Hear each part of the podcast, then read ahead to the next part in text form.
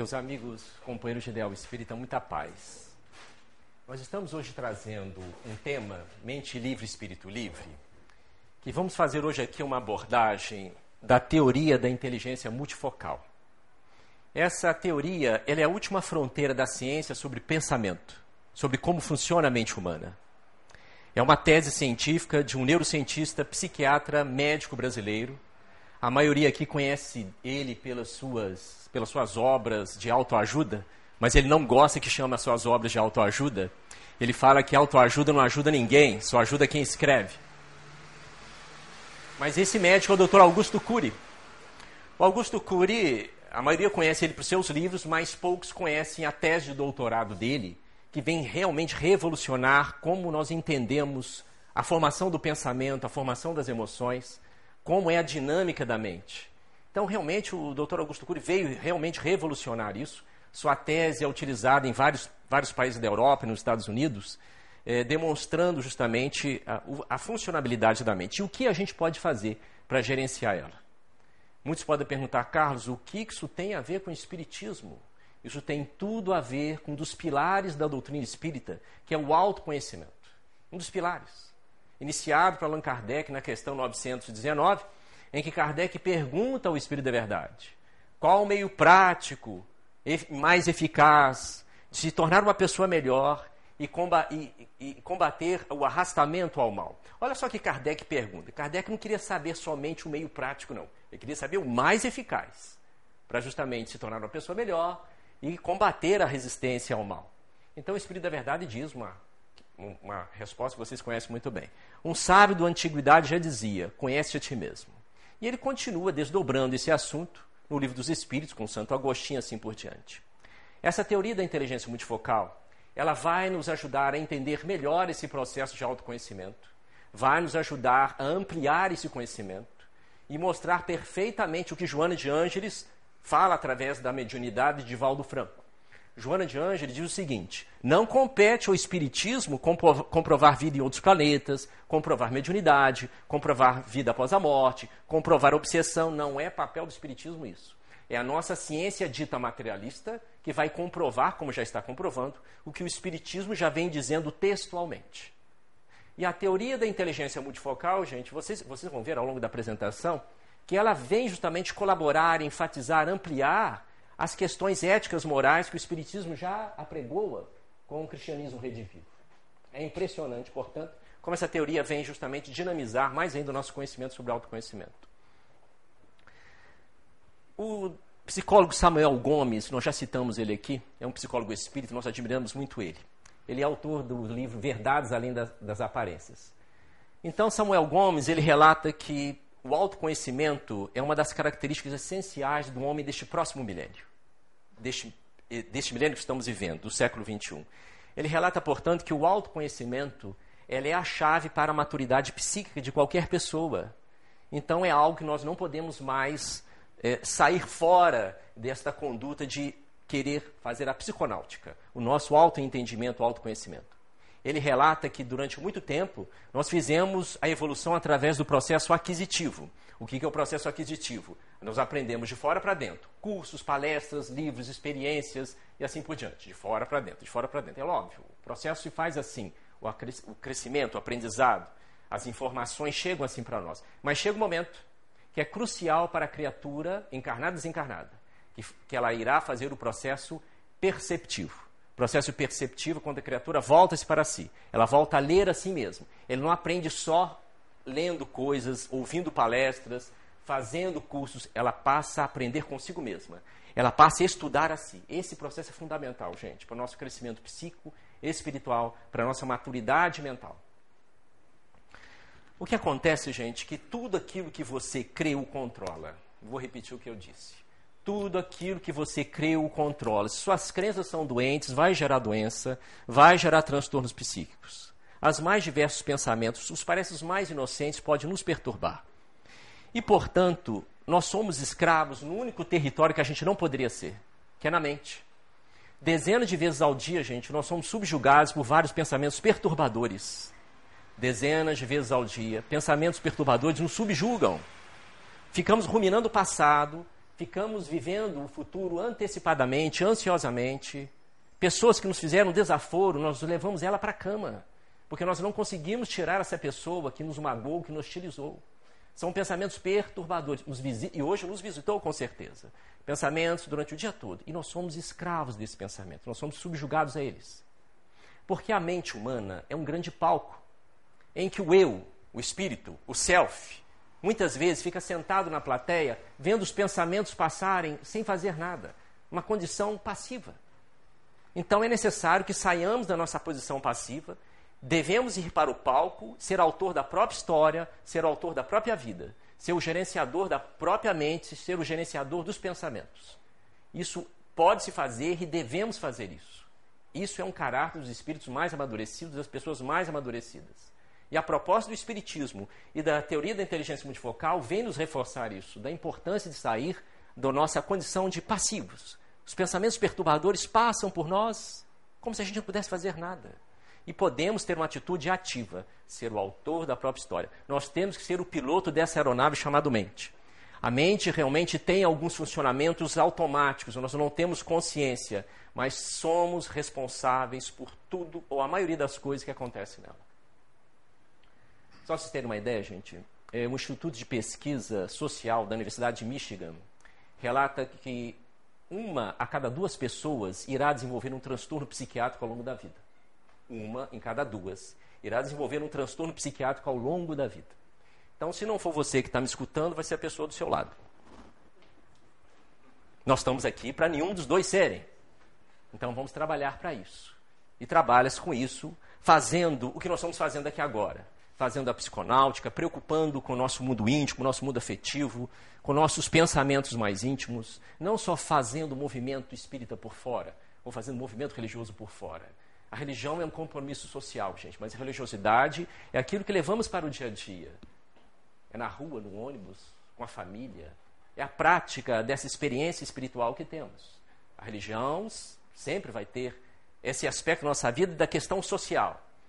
Mas a experiência divina vai muito mais além do que a cognição, do que simplesmente o raciocínio, do que uma crença, um ritual. É algo para o dia a dia. Nunca se teve tanta religião como está tendo hoje, gente. Nunca, nunca teve. Vocês podem fazer a, a pesquisa que for, os especialistas em ciência de religiões relatam isso. Da década de 80 para cá houve um boom de religiões, principalmente no nosso país ou na América Latina. Mas nunca se teve tantas pessoas depressivas, suicidas, irritadas, estressadas como hoje. Muita religião, pouca religiosidade. Então é algo que nós devemos repensar, principalmente nós espíritos, nas nossas crenças, o que nós estamos fazendo com ela. Portanto, esses pensamentos que nos subjugam, nós temos condições de atuar sobre eles. E o que, que o Espiritismo fala, o que, que a teoria da inteligência multifocal vem nos colaborar com isso? Bom, gente, o que, que é o espírito? Espírito não é mente. Vamos lá, vamos devagar. O que, que é o espírito segundo Allan Kardec? O espírito da verdade responde: o princípio inteligente do universo. Vejam só, gente. O espírito, segundo os próprios espíritos, vêm dizer que nós não conseguimos entender a essência de que, que ele é feito. Então, segundo os espíritos, nós temos três elementos gerais do universo. A gente aprende nos cursos básicos de espiritismo, que é Deus, espírito e matéria. Nós entendemos, compreendemos a menos 5% da matéria. Mas o que é espírito é Deus, nós não temos condições de saber a essência disso. Portanto, quando os espíritos falam que é o princípio inteligente do universo, inteligente é apenas um atributo do espírito. Um. Mas existem vários outros que nós compreendemos ao longo do tempo. A crítica, o amor, o julgamento. Então, existem vários outros aspectos que formam o espírito. E quero lhe deixar bem claro para a nossa conversa de que espírito não é a mente.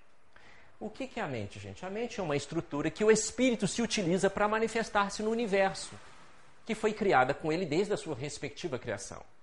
Para a ciência materialista, a nossa mente foi criada desde o momento da formação do feto. O feto no líquido amniótico, recebendo os estímulos do meio externo, ele começa a formar a mente dele. Nós sabemos que isso é muito estreito, né? Para falar que uma mente tão complexa pode ser formada no feto ou na fecundação.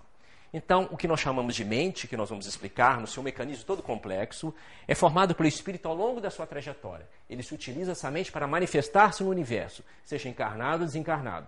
Mas espírito não é a mente. O espírito é o centro da mente. Ele deve ser o gestor principal da mente. Muitas vezes não é, na maioria das vezes não é, mas deve ser e tem que ser. Então, esse é o grande organizador da mente, é o espírito. Muitas vezes abrimos mão disso. Continuando no nosso raciocínio. O que é o espírito, então, gente? O espírito é o eu da psicologia, é o self. Somos nós. Ninguém aqui, gente, tem o um espírito. Nós somos um espírito. Quando nós desencarnarmos, ninguém. Ah, meu espírito vai para o plano espiritual. Não é você que vai. Então nós temos que ter isso bem em mente. Ninguém vai para a imortalidade, ninguém vai. Nós já estamos na imortalidade. Somos espíritos, nós somos carne. Nem somos a mente. Nós somos o eu, o self. E o que é o eu e o self, Carlos? O que é isso, o espírito, do ponto de vista científico? É a nossa consciência crítica, é a nossa vontade de consciente, é a nossa capacidade de decidir. Então, isso que é o self, somos nós, gente. Capacidade consciente, capacidade ou vontade consciente. E não só a vontade consciente. O self, o eu, gente, no campo da, da mente, ele tem a capacidade de duvidar, julgar, criticar, mudar rotas, ser justamente o gestor da mente, manifestar o seu livre-arbítrio, manifestar a criatividade. Essa é a capacidade do eu, que nós muitas vezes abrimos mão disso. Achamos que a mente funciona por funcionar, não posso fazer nada. Então, esse eu, o espírito ou self, que é a mesma coisa, vou falar isso várias vezes. O eu, o espírito ou self é a mesma coisa. Essa é a consciência crítica, que vai e deve administrar a mente, essa grande aeronave, que tem alguns copilotos que vai justamente muito prejudicar a nossa vida. A mente humana, portanto, gente, nós temos basicamente três fenômenos nela. Existe o chamado registro automático da memória, chamado RAM. Existe o gatilho da memória, existe justamente o auto, uh, auto-checagem. Carlos, você começou a complicar a palestra. Não, vamos devagarinho, dá para entender perfeitamente. O que é o registro automático da memória? É uma coisa impressionante, que a espiritualidade já falava sobre isso. Tudo que você vivencia é automaticamente gravado na mente, mesmo que você não queira. Você pode não lembrar agora, mas fica no inconsciente não se apaga nunca. Então, todos os registros ruins ou prazerosos, de alegria ou infelicidade, são registrados na mente. É impossível deletá-los. No computador, gente, nós somos deuses. Colocamos o que quisermos no computador e apagamos, deletamos na hora que quiser. Na memória também colocamos o que quiser, mas não deletamos nunca mais. Isso é uma explicação da inteligência multifocal que colabora com os espíritos. O que nós vivemos na Terra, seja em que parte que for, como espírito, fica registrado continuamente nos tecidos sutis do perispírito. Olha só a, a ciência reforçando o que a, a, as bases do Espiritismo vêm nos explicar. Tudo que a gente vivencia é automaticamente registrado. Quando eu digo registro, gente, não é somente aquilo que a gente estuda, não. Todas as experiências, as, os mínimos movimentos. Por isso que a criança e o exemplo para qualquer um de nós é muito mais marcante. Nós estamos sempre filmando o dia a dia. Isso fixa na nossa mente automaticamente, principalmente na criança. Por isso chama registro automático da memória. Todo pensamento que a gente produz, ruim ou positivo, toda fantasia que nós temos é automaticamente registrada pelo, pela mente através do registro automático da memória. E o pensamento, gente, ele é formado por um conjunto, justamente, que a gente chama de janelas da memória. É isso daqui. Ó. Isso aqui é apenas um, uma figura só para ilustrar. O que é janela da memória? No córtex cerebral, gente, na superfície do cérebro, nós temos bilhões de janelas de memória. E o que é isso? São justamente informações que se abrem diante de um estímulo que o cérebro ou a mente recebe. Seja um estímulo externo ou interno, a janela da memória se abre dando uma informação, interpretando automaticamente esse estímulo. São bilhões e bilhões de janelas da memória que são construídas desde o feto, segundo a ciência, mas nós sabemos que é o espírito imortal que vem com essas janelas de memória construindo ao longo do tempo. Muitas para o espírito é inconsciente. Mas, pela teoria da inteligência multifocal, gente, essas janelas da memória é que formam os pensamentos. Uma sequência de janelas da memória que se abrem rapidamente, em frações de segundos, forma o pensamento. Então, veja bem, quando eu recebo um estímulo externo ou interno, que estímulo externo, Carlos? Pode ser olfativo, visual, o sorriso do meu filho, uma situação de estresse, uma situação que eu estou estudando, a palestra que vocês estão assistindo, abre automaticamente as janelas da memória primeiro vai agir no gatilho da memória. O gatilho da memória, ele faz uma auto-checagem em bilhões de janelas e vai abrir aquela exatamente para interpretar aquele estímulo específico. Olha que coisa fantástica, gente. O eu não tem consciência disso, mas fazemos isso frações de segundos, nós estamos fazendo isso agora. cada estímulo. Então, o estímulo externo, o estímulo interno. O estímulo interno pode ser um pensamento que você está produzindo, uma fantasia, ou mesmo uso de drogas pode levar à abertura automática dessas janelas da memória. Então, essas janelas da memória que se abrem em frações de segundos formam o pensamento. Dando um exemplo simples, imagine que eu estou caminhando pela praça e sinto o cheiro de rosas. Em frações de segundos, o gatilho da memória faz auto-checagem, bilhões de informações de janelas, e abre uma janela que lembra a imagem da minha avó. Minha avó usava perfume de rosas. Frações de segundos. Vocês agora, olha que coisa impressionante, não, nós não temos consciência disso. Cada verbo que estou falando, cada verbo que estou conjugando, cada palavra está abrindo várias janelas da memória e vocês estão interpretando automaticamente. Olha só que coisa interessante, gente. Imagine se você tivesse que conscientemente parar para pensar, por exemplo, o que significa a palavra não. Peraí, onde é que está a palavra não dentro de bilhões de janelas da memória? Quer dizer, seria impossível. Isso que nos faz seres pensantes, homo sapiens. Se a gente não tivesse a capacidade de automaticamente abrir essas janelas da memória, nós não teríamos essa capacidade pensante. Olha como é que é magnífico. Ninguém aqui está pensando, parando para pensar o que significa cada palavra, cada verbo que eu conjugo. Quer dizer, eu falo, o gatilho de memória faz auto-checagem, em questão de frações de segundos, abre as janelas interpretando cada palavra. Então, essas são as janelas da memória, gente. Então, vou repetir: ó, estímulo externo interno, gatilho da memória faz auto-checagem, frações de segundos e abre essas janelas interpretando esses estímulos, automaticamente. Essas janelas, gente, elas têm vários conteúdos de pensamento, informações de números, formações acadêmicas, o nome do meu filho, a estrada que eu faço para chegar à minha casa, e até outras janelas de conteúdos emocionais muito fortes, que nós vamos falar. Janelas que nos produzem sentimentos de depressão, melancolia, tristeza, raiva, eh, sentimentos depreciativos ou sentimentos de afabilidade, doçura, colocar-se na pele do outro, resiliência e assim por diante. Então essas são as janelas que são abertas automaticamente e nos faz justamente interpretar o nosso meio. Só que, infelizmente, a nossa mente mente, como diz o psicólogo Samuel Gomes. Ela prega peças e acaba abrindo janelas erradas ou acaba abrindo janelas inapropriadas, principalmente no foco de tensão. Meus amigos, nos primeiros segundos de uma tensão emocional, nós magoamos as pessoas que nós mais amamos. Falamos as coisas mais absurdas nesses momentos de tensão, nos primeiros segundos. Justamente por esse mecanismo que vocês vão ver que já estamos automatizados. Então, muitas janelas se abrem em momentos inapropriados, mas temos como evitar isso. Nós temos três tipos de janelas na memória. Isso aqui só para lá, janelas da memória que se abrem, estão abrindo frações de segundos, 24 horas, gente. Nós temos três janelas da memória. Nós temos janelas memórias neutras, as janelas da memória killer, que são os doentias, e as janelas da memória que são light.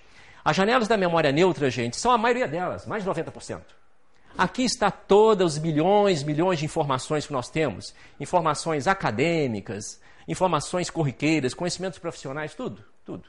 Essas janelas, como ela está sendo aberta agora, ela não tem conteúdo emocional ou tem baixo conteúdo emocional. Vou repetir o que eu disse.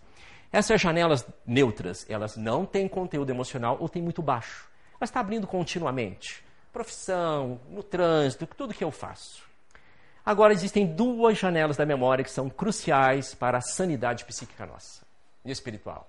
É a janela killer, que vem do inglês assassino, e a janela light, que significa luz, iluminar. Killer não quer dizer que a gente vai assassinar ninguém, não, embora ela até possa produzir isso. Porque ela vai assassinar o eu, o juízo crítico, a consciência crítica. Vamos lá. Essa janela que é terrível é a janela da memória killer, também chamada janelas doentias. Ela vem nos acompanhando há milhares de anos, tá, gente? São os automatismos nossos. São áreas da memória que têm um conteúdo emocional, gente, hostil, agressivo, tenso, depressivo. Então, o estímulo que você recebe, o gatilho da memória faz auto-checagem e abre isso em questão de frações de segundos. Então, ela tem esse conteúdo fóbico, tenso, depressivo, compulsivo. São também chamadas janelas traumáticas ou zonas de conflito. Elas são problema. E a gente acha que não pode fazer nada por elas. Pode muito. Só que nós somos condicionados, nos nossos focos de tensão, outras situações, sempre abri-las. E elas realmente nos fazem agir como homobios, nos deixando de ser homo sapiens. Essas janelas, gente, portanto, elas são geralmente abertas em grande intensidade nos nossos focos de tensão, nos nossos desafios. e realmente, em vez de abrirmos uma janela inteligente, abrimos, abrimos ela. Por que é chamada janela killer? Olha que interessante. É porque quando se abre a janela da memória killer, existe o estímulo, o gatilho da memória faz auto-checagem, abre ela. Ela é chamada killer, que ela sequestra o eu e fecha outras janelas, impedindo que a gente tenha, naquele exato momento, respostas mais inteligentes para aquele desafio ou para aquele estímulo. Vou repetir o que eu disse.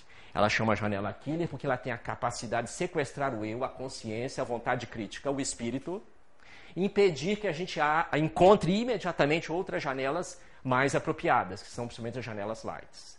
Por isso que nos faz agir muitas vezes com o homo o homem instintivo, o automatismo do dia. Muitos de nós, no dia a dia, como eu e vocês, abrimos hoje várias janelas da memória killer. No trânsito, quando a pessoa nos fecha, ou quando estamos ruminando o passado, Estamos lembrando que fomos humilhados, ou então preocupando demasiadamente com o futuro, o que, vai acontecer, a conta que eu tenho que pagar amanhã, não vou ter dinheiro, vou ficar desempregado, e vai. E vai embora. A janela killer, gente, ela produz a emoção fóbica tensa e o, o registro automático da memória amplia essa janela. Então forma o que a gente chama de curto-circuito da memória.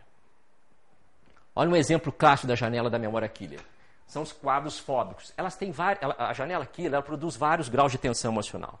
Mas existe, a, dando apenas um exemplo, a claustrofobia. Imagine aquele indivíduo que tem medo de andar de elevador. Um indivíduo consciente, racional, o elevador é um dos meios de transporte mais seguros do mundo, gente. A gente anda de carro, de bicicleta, não sabe o perigo que tem. E anda de elevador, o indivíduo tem um medo, um pavor de ficar lá dentro. Então ele está lá, diante do elevador. O elevador abre. Ele entra no elevador, fecha a porta. Na hora que ele escuta aquele barulho do fechar, o gatilho da memória faz o auto-checagem e abre a janela killer de sufocamento. Estou passando mal, eu vou passar mal. E fecha outras janelas. Ele sabe que aquela é um meio, é um meio de transporte tranquilo, ele não vai morrer sufocado, ali não tem falta de ar, tem oxigênio abundante, não vai acontecer nada com ele. Mas ele entra justamente em pânico, porque ele entra num curto-circuito da memória, um circuito fechado, produzido pela memória janela killer. Então, o gatilho de memória abriu justamente uma janela forte, angustiante, fóbica, tensa. E temos como evitar isso. Isso é uma situação extrema, mas nós abrimos as janelas todos os dias, principalmente nos focos de tensão. E nos faz, eu repito, comportar como homo bios, não como homo sapiens.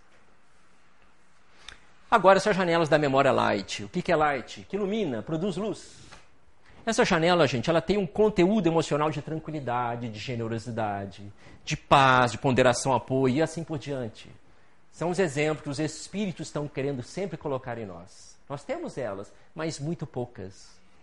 E elas produzem, portanto, têm a capacidade de fazer que a criatura ela pense antes de agir, que ela se coloque no local do outro, que ela seja flexível, que ela pondere, que ela tenha um juízo crítico, principalmente nos focos de tensão. Então, as janelas light são capazes de dar isso para nós. Então, os próprios especialistas dizem que nós precisamos fazer ou formar uma plataforma de janelas light. Janelas. Elas que têm que abrir nos momentos de tensão. Nós não conseguimos deletar a janela killer, não conseguimos, mas conseguimos reeditá-la. Como assim? Fazer uma releitura dela, em que as janelas light é capaz de competir com elas instantaneamente, em que elas começam a dominar a janela killer, quando as janelas light são em grande ponto. Por isso, gente, que intencionalidade não modifica a personalidade. Intencionalidade não modifica a personalidade. Ó, a intenção é uma coisa muito importante, claro. Ah, gente, hoje eu vou ser o homem mais calmo de Juiz de Fora. Ótimo, Carlos. Vai valer? Isso vai funcionar? Vai, vai funcionar uma hora, duas horas. Mas quando chega o calor da segunda-feira, eu já vou começar a estourar. Quando alguém me fecha no trânsito, eu prometi até uma hora, eu não aguento mais. Porque eu estou condicionado à janela killer. Bateu, levou. Você xinga, eu te xingo. Você grita, eu grito. Você me hostiliza, eu te hostilizo. É um condicionamento. Nós estamos fazendo já de outras vidas isso, gente. É um condicionamento psíquico. Que Filomena de Miranda relata que nós somos repetidores de comportamentos. De onde vem essa repetição? Janelas killer. E temos que produzir mais o quê? Janelas light, que faz a criatura ter bom senso, juízo crítico, pensar antes de agir, e devemos com certeza sermos lerdos diante dos focos de tensão, gente. Pensar antes de abrir a boca. Isso é um exercício que nós temos que fazer. Carlos, é muito difícil isso. É, muito difícil. Como diz Leandro Carnal, estudioso em ciências das religiões, eu gosto muito dele, professor da Unicamp, ele relata que mudar é difícil, muito difícil. Mas não mudar é fatal. Mudar é difícil, muito difícil, mas não mudar é fatal. Fatal por quê? Vai gerar doenças psíquicas, você vai ser esmagado pelo progresso, você vai realmente ser cada vez mais uma criatura difícil de relacionar-se consigo mesmo. Então, é um chamamento. Só existe uma coisa constante na vida, como diz Heráclito, que é a mudança, gente. Então, essas são as janelas da memória. Temos janelas neutras, mais de 90%. Estou passando rapidinho, só para a gente fixar melhor. E temos as janelas killer, que tem conteúdo tenso, emocional, fóbico, hostil, que geralmente abre nos momentos de tensão. E tem as janelas light, que iluminam, produz juízo crítico, pensar antes de agir, criatividade, encorajamento. Vamos prosseguir. Esse aqui é o quente. Esse aqui é para vocês. E aí, gente, o pensamento é real ou virtual? E o que surge primeiro? O pensamento e a emoção. Isso aqui dá uma discussão filosófica, psicológica por uma semana aqui. Tá? O que vocês acham, gente? O pensamento é real ou virtual? O pensamento realmente é virtual, ele não é real. Se o pensamento não fosse virtual, a gente não poderia pensar no futuro e passado. O futuro e passado não está acontecendo agora. Ó, oh, Carlos, isso é óbvio. Não, não é óbvio. Porque se fosse real, eu repito, eu não poderia estar pensando no futuro ou passado, que ele teria que estar acontecendo agora. Se eu pensar aqui para pedir isso para você, gente, todo mundo aqui vai pensar agora numa macarronada, muito gostosa. Todo mundo pensando numa macarronada em detalhe. Muitos aqui iriam salivar, o estômago ia produzir o suco gástrico, mas não ia matar a fome de ninguém. Porque é virtual isso. Carlos, isso é muito óbvio. É óbvio, só que a gente esquece dessa obviedade quando nós abrimos uma janela killer de tensão. Nós compramos um olhar atravessado. Nós compramos justamente quando a pessoa nos hostiliza. Aquilo é irreal. É virtual o pensamento. Os espíritos dizem: ah, pensar é produzir. Ele realmente é capaz de fazer a idoplastia, mobilizar os fluidos. Sim. Mas na sua origem, quando o pensamento está formando, ele é justamente virtual. E a gente compra como real. Gente, quando a gente vai no cinema, está lá vendo a imagem, como está aqui, ó, a gente vê lá nossos heróis, o filme de terror, aquela imagem real ou virtual? Você está no cinema, está passando a imagem lá na tela, aquele é real ou virtual? Virtual. São os fótons, como está aqui, ó, mostrando. Aquilo é irreal, é virtual. Por mais que seja um filme de terror, por mais que te emocione, te produza fantasia, aquilo é virtual, não é real. Outro exemplo, bom, mais objetivo. A Mona Lisa, a pintura da Mona Lisa, belíssima aquela mulher de Leonardo da, eh, Leonardo da Vinci. Ela, aquilo é real ou virtual, gente, aquela mulher? É virtual. Vou dar um beijo na Mona Lisa, ela vai responder? Vou dar um tapa nela, vai responder? Vou dar um chute, vou gritar com ela, vou escandalizar. Ela vai reagir? O pensamento também é assim. O que é a Mona Lisa? É um conjunto de pigmentos de tinta que foi disposto pelo artista que nos dá a impressão que é uma mulher mesmo. É fantástico. Ele foi fantástico, um artista fora do comum. Mas aquilo é virtual, gente. Aquilo não é uma mulher. E nós compramos os nossos pensamentos, as nossas janelas da memória, como se fossem realmente reais. E aí que está o problema. Por isso que a mente mente. Então, o pensamento, ele é virtual. Eu falar para você, ó, todo mundo aqui vai assistir um filme de terror, viu, gente? Olha, esse filme de terror aqui, esse indivíduo, ele é um artista, ele errou isso aqui várias vezes para fazer, Tá? Tudo isso aqui é um cenário, não precisa sentir medo, tá? Eu começo a botar o filme.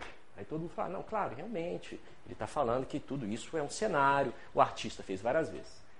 Aí começa o filme, abre-se a porta rangendo, uma gargalhada e vem a sensação de medo. A janela killer se abre. A gente compra, acho que aquilo é real. Mas e aí, o que, que vem primeiro? Pensamento ou as emoções? Isso aqui então dá uma discussão violenta, científica e filosófica. Tá? As emoções? Não, pensamento primeiro. Pensamento primeiro. Emoção primeiro.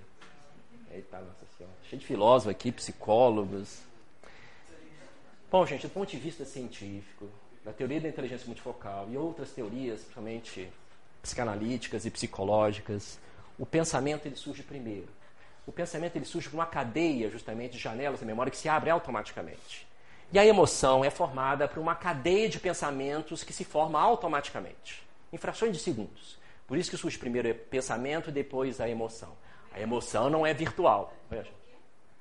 A emoção não é virtual, a emoção é real. Então o pensamento, ele leva as emoções. Quer dizer, a emoção é formada por uma cadeia de pensamentos que se forma automaticamente. Muitos podem pensar, mas espera aí, eu sinto às vezes tristeza, alegria, sem estar pensando nada. É porque é tão rápido as janelas da memória que se abrem, nós não temos consciência disso. Muitos aqui acordam de manhã sentindo uma nostalgia, uma tristeza, uma alegria, sem falar assim, oh, mas eu não estava pensando nada. Estava, estava pensando de, durante a atividade onírica, durante o sonho. E nós sabemos mais do que isso nós espíritas. Durante o desdobramento espiritual você estava pensando. Então, primeiro vem um pensamento, depois a emoção. O pensamento virtual, mas se produz emoção, aí se torna a energia emocional que é real. Ninguém é capaz de chegar para uma mãe que perdeu um filho e falar: não, essa emoção sua é virtual. Não. Ela está vivendo aquilo. Quando a emoção vem até nós, ela nos produz ação, na maioria das vezes, e muitas vezes desagradável. Então, nós precisamos atuar aqui, ó, no pensamento virtual. Ele é terrível, e compramos ele. Achamos o óbvio, mas esquecemos desse óbvio nos nossos momentos de tensão. Carlos, o que, que eu posso fazer para melhorar então minha mente? A gente pode administrar a mente? Gente, não é fácil. Mas existem várias técnicas que ajudam a nos descondicionar da janela aquilo. Ela sempre vai nos acompanhar. Nós somos seres humanos, mas nós temos como diminuir o impacto dela no nosso dia a dia. Então, existe uma técnica comprovada cientificamente da teoria da inteligência multifocal e que tem nos ajudado e ajudado muitas pessoas no dia a dia. É a técnica do DCD. Duvidar, criticar, determinar. O que é isso, Carlos? Vamos devagar. Duvidar, gente, é o princípio da sabedoria, é a pérola da filosofia. Duvidar, questionamento. Crítica e autocrítica é a pérola da psicologia. E a determinação é a pérola dos recursos humanos. Tem uma meta para você chegar nela. O que, que, é isso, Carlos? Diante de um foco de tensão, gente, ou quando as janelas que estão nos visitando, estamos ruminando agora o passado. Eu estou pensando que eu vou fazer amanhã de forma preocupante. Estou lembrando que eu fui humilhado alguns anos atrás. Isso vem à minha tona agora. Então nós vamos sempre, dezenas de vezes ao dia, fazer esse exercício. Duvidar o quê? Nós vamos duvidar do pensamento que está surgindo, antes que ele se torne realmente uma emoção intensa. Só que nós temos, segundo os pesquisadores, cinco horas não, cinco segundos, para evitar que esse pensamento se transforme em emoção perturbadora. Lógico, gente, os primeiros 30 segundos que vêm geralmente os focos de tensão. Mas como eu disse, por a gente achar que não pode fazer nada, a gente não valoriza isso. Então, cada pensamento perturbador, nós temos que começar justamente a duvidar, criticar dele. Duvidar como, Carlos? Como se fosse um advogado impugnando, defendendo o seu, o seu cliente. Duvidar do pensamento. Como eu disse, ó, tudo que você crê, o controla. Se aquela crença é doentia, vai deixar você doente. Então, duvidar. Pensar na hora, não, essa ideia não faz sentido. Eu duvido que você vai tirar minha paz. E automaticamente criticando. Você é virtual, você é apenas uma imagem, você é mentiroso. Você pregou mentira para mim o tempo todo? Não. Você fica onde é que você quiser. Não é negar o pensamento. Não negue. Quanto mais você combater ele, mais forte ele vai ficar. Não negue o pensamento ou sentimento. Você justamente vai duvidar, princípio da dúvida. E vai automatic, automaticamente criticá-lo. Eu duvido que você vai tirar minha paz. Você é, uma, é virtual, é apenas uma imagem. E continuar falando. E depois determinar. Eu determino ser livre. Eu determino abrir a janela que eu quero. Eu vou pensar o que eu quero. E aí, Carlos, fica tudo bem? Não. Tem que fazer isso dezenas de vezes ao dia, durante cinco, seis meses, para você ter os resultados fantásticos. Alguns pesquisadores relatam que algumas pessoas têm realmente uma, um mais alto controle dessa dinâmica da mente em dois, três meses de exercício. Isso é, é uma proposta científica, tá, gente? Isso aí não é realmente um aventureiro que fez isso. E realmente nós temos tido bons resultados com alguns pacientes, nós mesmos aplicamos isso em muitos momentos de nossos focos de atenção. E algo que é para ser exercitado dezenas de vezes ao dia. Porque dezenas de vezes ao dia, esses pensamentos perturbadores, gente, nos visitam. E alguém pode falar, mas são os espíritos obsessores? Não, ao contrário, somos nós. Os espíritos obsessores, eles se utilizam da nossa vulnerabilidade psíquica. Os espíritos obsessores se utilizam da nossa fragilidade mental para produzir o processo obsessivo.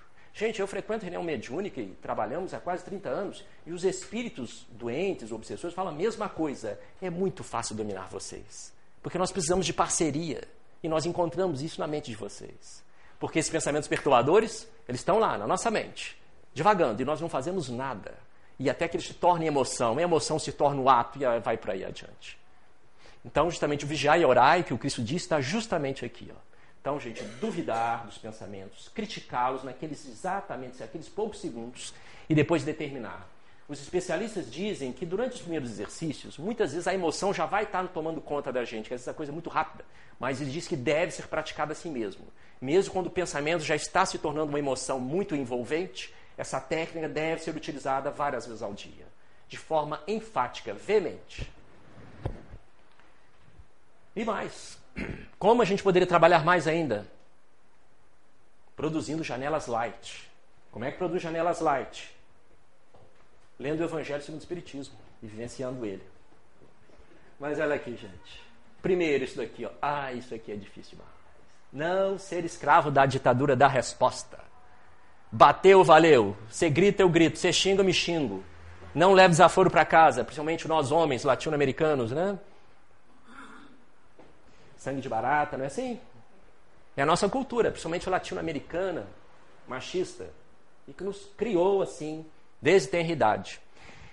Tudo que eu disse para vocês, gente, a gente não aprendeu na família, não aprendeu nas escolas, nas universidades, mas deveria ser ensinado para todas as pessoas desde tenra idade.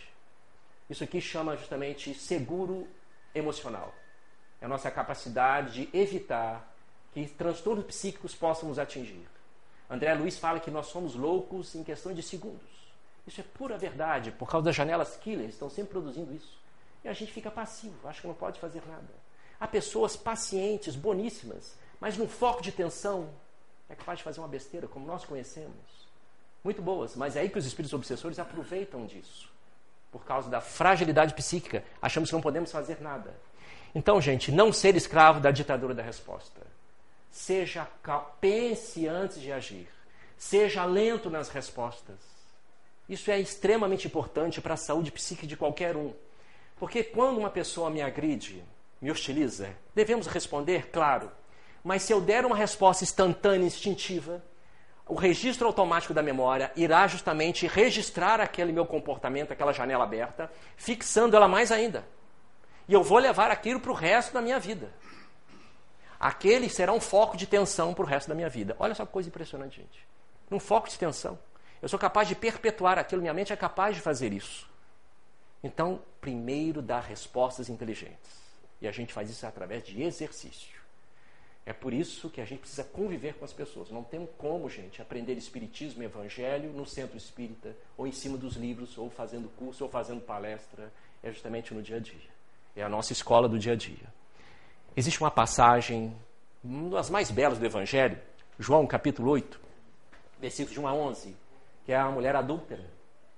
Então, na época de Jesus, a mulher que era justamente pega nessa situação do adultério, era despida, colocada semi-nua, apedrejada até a morte.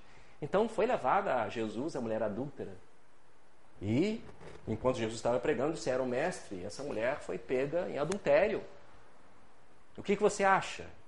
O Torá era bastante enfático, gente. A lei judaica, o Torá, ela deveria ser morta, apedrejada. Acabou, fim de papo. Mais uma vez, uma situação capciosa para o Mestre Jesus.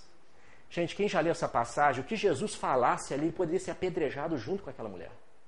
Porque se ele falasse qualquer coisa, não, não apedrejem, ele está indo contra o Torá, ele seria morto. E se ele falasse apedrejem, ele estaria indo em contra os seus ensinamentos. Que resposta que ele deu? A primeira resposta?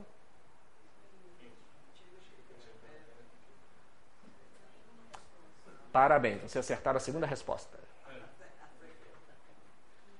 Essa foi a segunda resposta. Tira a primeira pedra, aí que ele estiver isento de pecados. Primeiro ele fez uma coisa. Alguém sabe o que ele fez? Enquanto todo mundo estava perguntando, falando no ouvido dele, ele agacha e com seu dedo ele começa a escrever na areia, na terra. Então ele não foi, nos deu um exemplo de não ser escravo da ditadura da resposta. Ah, mas era Jesus, oh, gente, um exemplo fantástico. É. Ele nos deu esse exemplo, está no Evangelho, no foco de tensão. E o pessoal começou falando no ouvido dele: O que fazer, mestre? O que devemos fazer? Então ele continuou a escrever e lhes disse isso: Quem estiver isento de pecados, atire a primeira pedra. E continuou desenhando, ou escrevendo. Até hoje não sabe que o mestre estava escrevendo. Isso é, é assunto para vários textos é, discutindo o que ele estava é, é, escrevendo. Mas, em suma, gente, é justamente o exemplo evangélico de não ser escravo da ditadura da resposta. Seja mais lento nos focos de tensão. Nós estaremos economizando muitos aborrecimentos para nós e para as pessoas que mais amamos. Porque elas também irão nos machucar. As pessoas que mais nos machucam são justamente aquelas pessoas de convivência íntima. Porque nós não temos, eh, não, não estamos armados para elas, estamos sempre abertos. E é nessas situações que geralmente vai ocorrer esses focos de tensão. E um outro, gente, isto é a teoria da inteligência multifocal, não é espiritismo, hein? Ser simpático, carismático empático. A teoria da inteligência multifocal fala para você abrir janelas light, construí-las, saber sorrir, dizer obrigado, pois não, por favor, com licença. Colocar-se na pele do outro. Começar justamente a vontade de ajudar, de auxiliar. De justamente elogiar antes de fazer uma crítica. Alguém aqui já tentou mudar uma pessoa teimosa? Alguém já tentou, gente? Vocês pioraram ela. Pioraram. E geralmente a gente está assim quando a pessoa é teimosa. As palavras, expressões. Você sempre faz isso. Você nunca acerta jeito. Sempre, nunca, todo dia a mesma coisa. Quando você faz isso, abre-se uma janela killer na pessoa. E ela fecha o circuito. Você tenta, tenta mudar. Não muda. Ninguém muda ninguém, gente. Mas podemos auxiliar essa pessoa.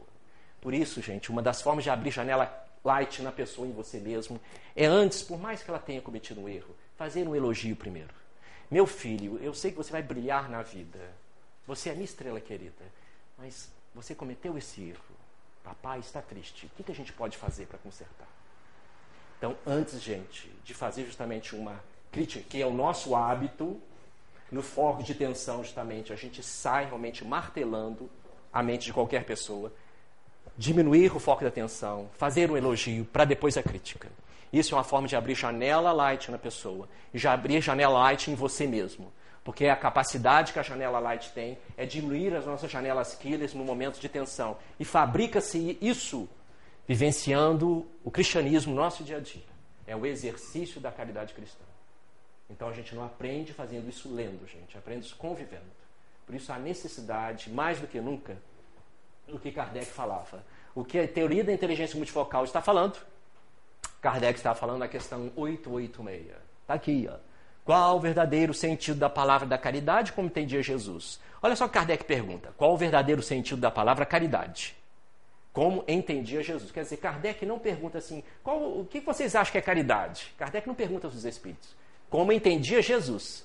Então, olha só, gente, a resposta: benevolência para com todos, indulgência para com as imperfeições dos outros, perdão das ofensas. Só coisa facinha de fazer. Muito fácil. Então você vê que aqui está a religiosidade. Aqui está as consequências do ideal ou da, do ideal religioso, que vai fazer com que a pessoa realmente possa, na vida dela, começar a sua maturidade psíquica. Então, portanto, Kardec, ele continua comentando, muito interessante o comentário que ele faz, esse aqui é um comentário logo abaixo da questão. Olha só o que ele diz. A caridade, segundo Jesus, não restringe a esmola, abrange todas as relações em que nos achamos com os nossos semelhantes, sejam eles nossos inferiores, nossos iguais ou nossos superiores.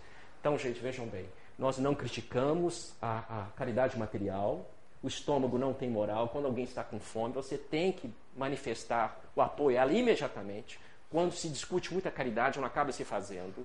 Mas a verdadeira caridade não se limita à caridade material, mas assim nas relações. Existem grupos de pessoas que fazem caridade muito mais fantástico que nós aqui no centro. São grupos e entidades que fazem fantástico.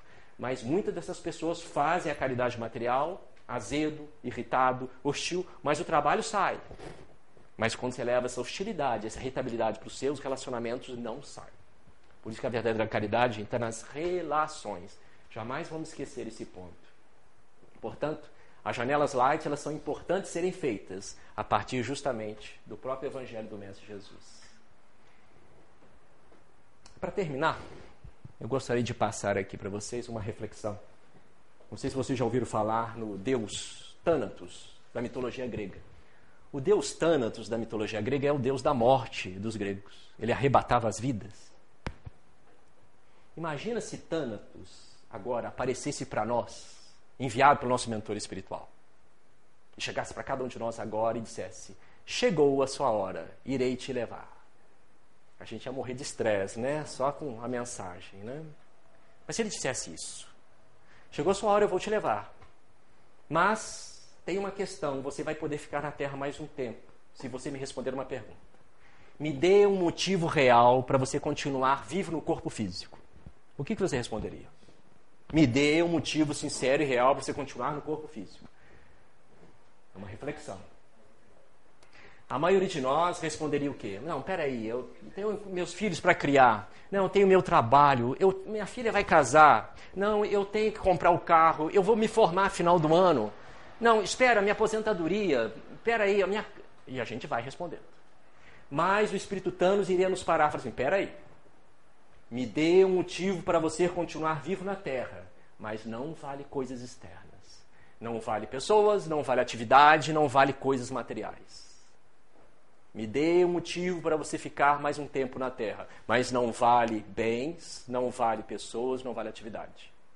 O que nós responderíamos para o Espírito Tânatos? É uma reflexão. Provavelmente o Espírito Thanos iria querer ouvir a seguinte resposta: Eu quero ficar porque eu quero ser uma pessoa melhor. Eu quero ficar porque eu quero estar mais bem resolvido comigo. Eu quero ficar porque eu quero ser o gerenciador da minha própria vida e não mais transferir as responsabilidades minhas para Deus, pessoas, religião, seja lá para quem for.